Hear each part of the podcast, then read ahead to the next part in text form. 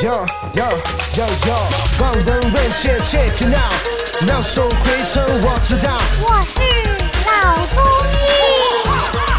嘿，shit。本节目由上海团市委、上海中医大、上海青联、上海医卫青联、辣椒智库联合出品，由上海徐浦中医医院特别支持，喜马拉雅独家播出。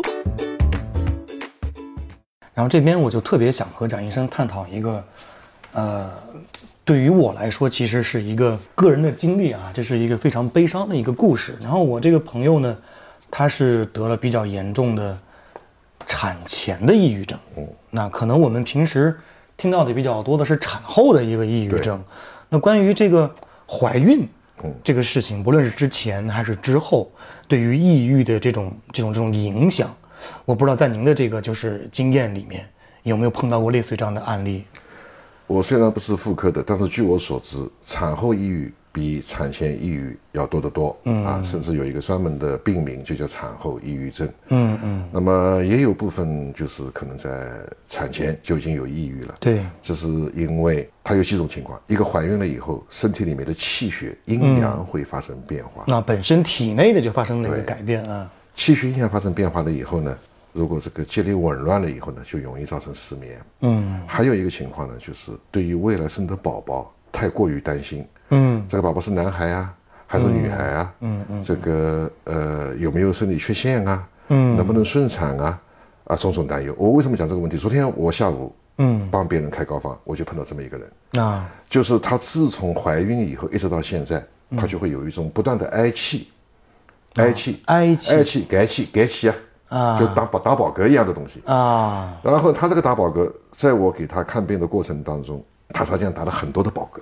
他虽然没有做过胃镜，我建议他去做个胃镜检查。但是，就是胃镜做下来，就算是有胃炎、有消化性溃疡，也不至于这么大饱嗝的。我就追问他，他原来是产前已经怀孕了。对。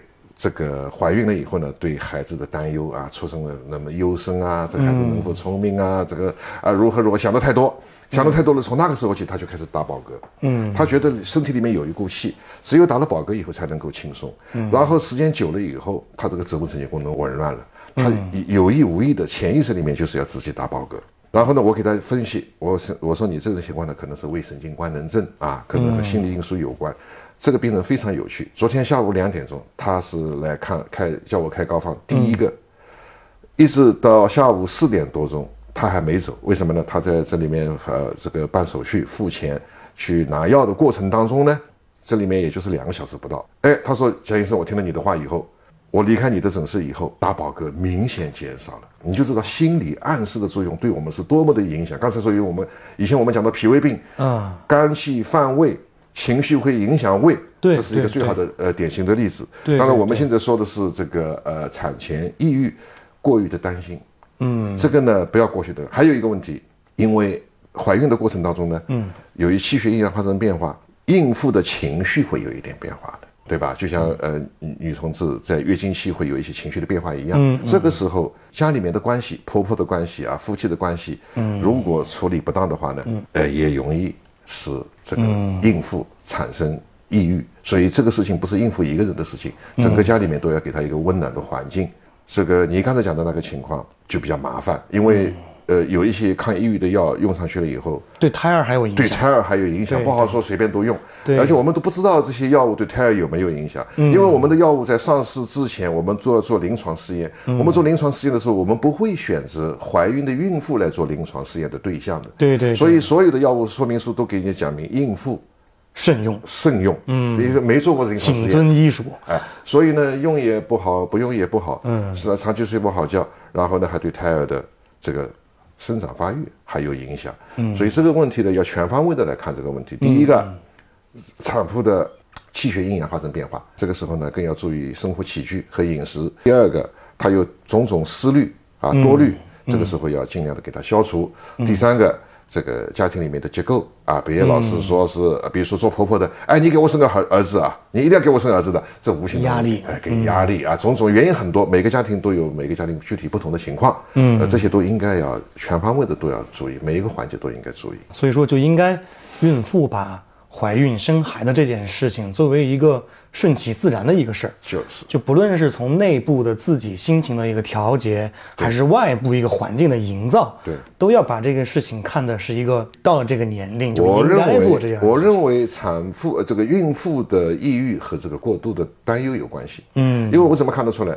过去这个女人生孩子生就生呗，嗯现在还来个备孕啊。